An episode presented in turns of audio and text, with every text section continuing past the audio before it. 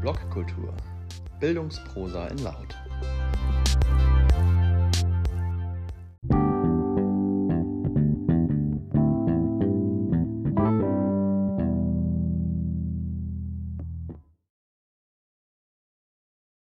Schöne Geschichten vom Teilen. Geschrieben und gelesen von Nele Hirsch, veröffentlicht am 12. Mai 2021 im Blog im E-Bildungslabor. Ich arbeite im E-Bildungslabor nach einem Geschäftsmodell des Teilens. Das bedeutet, meine Ideen und meine erstellten Inhalte stelle ich offen für alle zur Weiternutzung zur Verfügung. Wenn ich davon erzähle, dann reagieren manche Menschen mit Unverständnis. Warum tust du das? Es gibt doch bestimmt viele, die das schamlos ausnutzen und einfach immer nur nehmen, ohne selbst zu geben. Das mag sein und man kann sicherlich lange und trefflich darüber streiten, ob auch solch ein Verhalten einen nicht ebenfalls stolz machen kann, weil die eigenen Inhalte ja auch hier weiter genutzt und Bildung dank des eigenen Teilens besser wird. Am liebsten erzähle ich angesichts solchen Zweifelns aber schöne Geschichten vom Teilen. Das bedeutet, Geschichten, die zeigen, dass und wie Lehren und Lernen durch Teilen besser wird und wie viel einem das auch selbst zurückgeben kann. Erstens eine Grafik zum Datenschutz.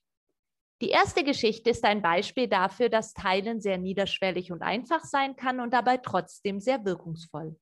Teilen erfolgte hier in der Form, dass mehrere Menschen ihre Ideen und Expertise zu einem Thema beisteuerten und sich eine Person den Hut aufsetzte und das Ganze in eine schicke und gut weiternutzbare Form brachte. Aber der Reihe nach.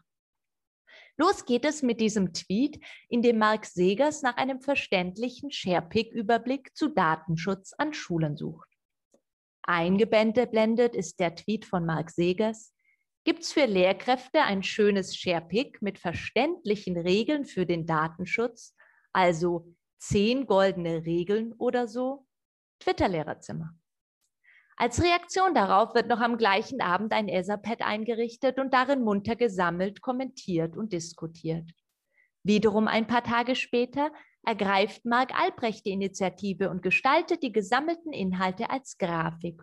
Unter den Menschen, die sich namentlich beteiligt hatten, wird der erste Entwurf in einer Twitter-Gruppe kurz gegengelesen. Danach kann Marc das Ergebnis wiederum auf Twitter teilen. Mein Fazit dazu habe ich unter dem Tweet kommentiert. Ich finde, das ist ein großartiges Beispiel, wie wunderbar Kultur des Teilens funktionieren kann. Denn von mir alleine hätte ich jetzt nicht so einen coolen Flyer für die nächste Fortbildung. Natürlich lässt sich einwenden, dass ich die Grafik jetzt auch dann hätte, wenn ich selbst nichts geteilt hätte.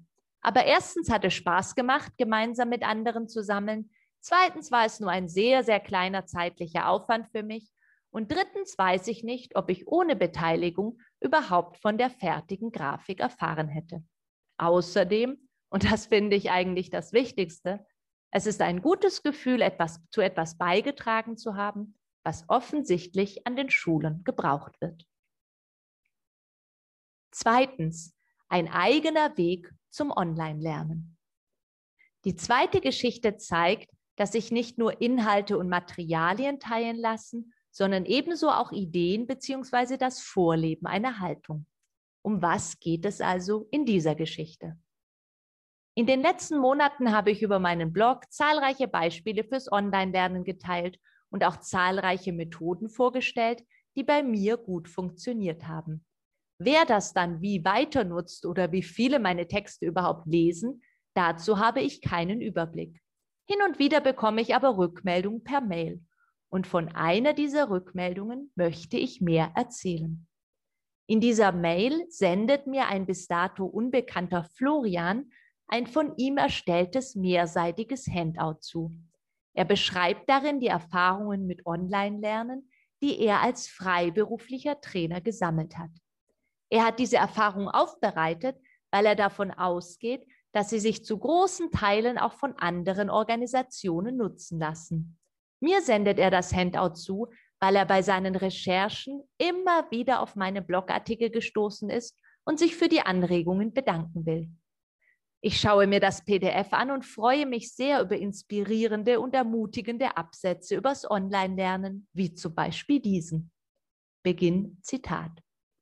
Standen anfänglich technisch Zurückhaltung bei den Teilnehmenden und Dankbarkeit dafür, dass überhaupt so etwas möglich ist im Vordergrund, so haben die Seminare im Verlauf der Zeit an Schwung, Gruppendynamik und Emotionalität gewonnen. Gerade bei mehrtägigen und mehrteiligen Seminaren ist eine neue Vertrautheit und Nähe entstanden. Zwar sehen und erspüren wir uns nicht in Präsenz, doch treffen wir uns eben auch nicht in einem neutralen, öffentlichen dritten Ort, sondern verbinden uns in einer oft privaten Umgebung, die aktiver Bestandteil des gemeinsamen Erlebens und Arbeitens werden kann. Ende Zitat. Außerdem sind mehrere Spiele und Methoden enthalten, die ich bis dahin noch nicht kannte, aber die sich, so meine erste Einschätzung, ganz bestimmt bald mal zum Ausprobieren lohnen. Mein Fazit deshalb zu dieser Geschichte, das offene Teilen meiner Erfahrungen und Ideen hat sich mehr als gelohnt, nicht nur für mich, sondern auch für andere. Ich bin sehr motiviert, weil ich erfahren habe, dass meine Blogbeiträge für andere nützlich waren. Ich habe von einer Handreichung erfahren, die ich ansonsten sehr wahrscheinlich nicht gefunden hätte und ich kann diese nun für meine Arbeit weiter nutzen. Florian hat seine Handreichung unter einer offenen Lizenz gestellt. Damit kann ich und alle anderen sie weitergeben. So können noch viel mehr von den Erfahrungen profitieren. Drittens, Inhalte für Online-Kurse. Die dritte Geschichte ist ein Beispiel für ganz klassisches Teilen. Erstellte Inhalte werden als Open Educational Resources, OER, veröffentlicht und dann in weiteren Kontexten weitergenutzt oder remixed.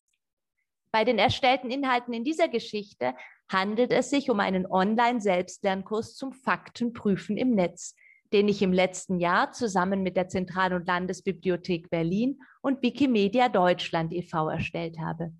Wir haben den Kurs unter der Lizenz CC BY 4.0 als OER veröffentlicht. Inhaltlich ging es um die Frage, wie man sich mit Hilfe einfacher Handlungsroutinen angesichts der Informationsfülle im Netz orientieren kann. Unsere Inhalte waren offensichtlich auch für andere hilfreich, Insbesondere wurde unser Kurs inzwischen komplett als eine Lerneinheit in den ebenfalls offenen On-Campus MOOC Social Media und Tools übernommen. Als Anja, die den Kurs bei On Campus mitgestaltet hat, mir von dem Remix berichtete, schrieb sie dazu, OER Magic Happens. Dem kann ich mich mir nur anschließen. Vom offenen Teilen haben auch in diesem Fall ich und ebenso viele andere profitiert. Das Team bei On Campus musste das Rad nicht komplett neu erfinden, sondern konnte auf bestehende Inhalte zurückgreifen. Bei ihrer Weiternutzung haben die Kolleginnen einen schönen H5P-Inhalt erstellt, der die vier Handlungsroutinen des Kurses gut zusammenfasst. Ich bin mir sicher, dass ich diesen Inhalt noch gebrauchen kann.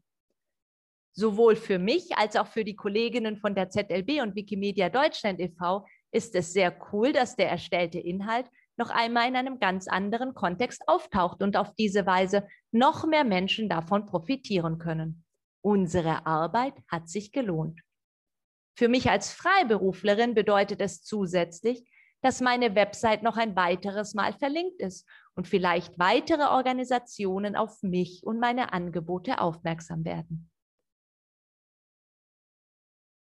Viertens, MultiplikatorInnen, die weitere OER erstellen. Teilen kann auch bedeuten, dass nicht direkt Inhalte geteilt werden, sondern dass Kompetenzen und Erfahrungen zum Teilen weitergegeben werden. Davon handelt die vierte Geschichte. Geteilt habe ich hier mit der Nichtregierungsorganisation Gemeinsam für Afrika. Ich habe unter anderem bei der OER Camp Werkstatt als Coach gezeigt, wie die Tools H5P und CodeMD funktionieren. Anschließend haben mich die KollegInnen als Referentin für eine OER-Multiplikatorinnen-Schulung eingeladen. In dieser Woche habe ich mir ihre Website nun nach einiger Zeit noch einmal angesehen und mich sehr gefreut.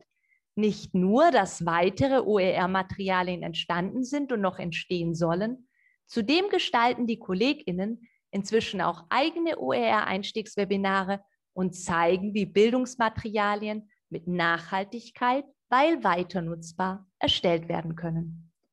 Vom Teilen habe ich selbst hier in erster Linie als Pädagogin profitiert. Es ist wunderbar zu sehen, wenn Weitergabe von Wissen und Erfahrungen auf so fruchtbaren Boden fällt. Zum anderen denke ich, dass nun auch ganz viele andere davon profitieren können. Beispielsweise Lehrkräfte, die die entstehenden Materialien in ihrem Unterricht einsetzen und auch einfach anpassen können.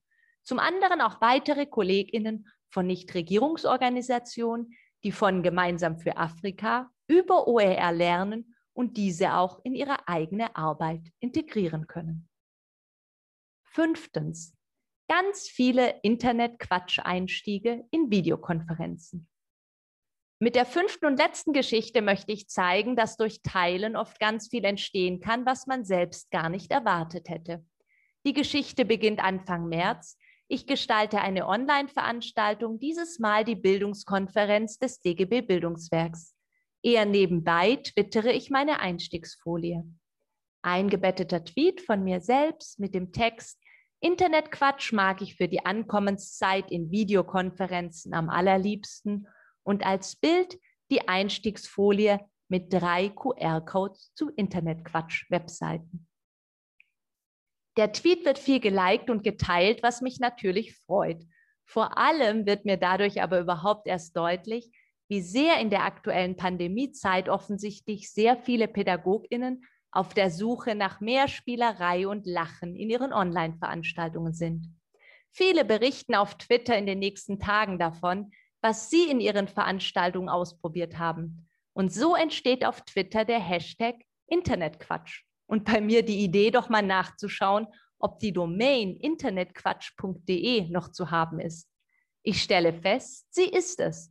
Und ein paar Tage später habe ich mit internetquatsch.de ein neues Lieblingsprojekt, eine kuratierte Sammlung von offen nutzbaren Internetquatsch angeboten.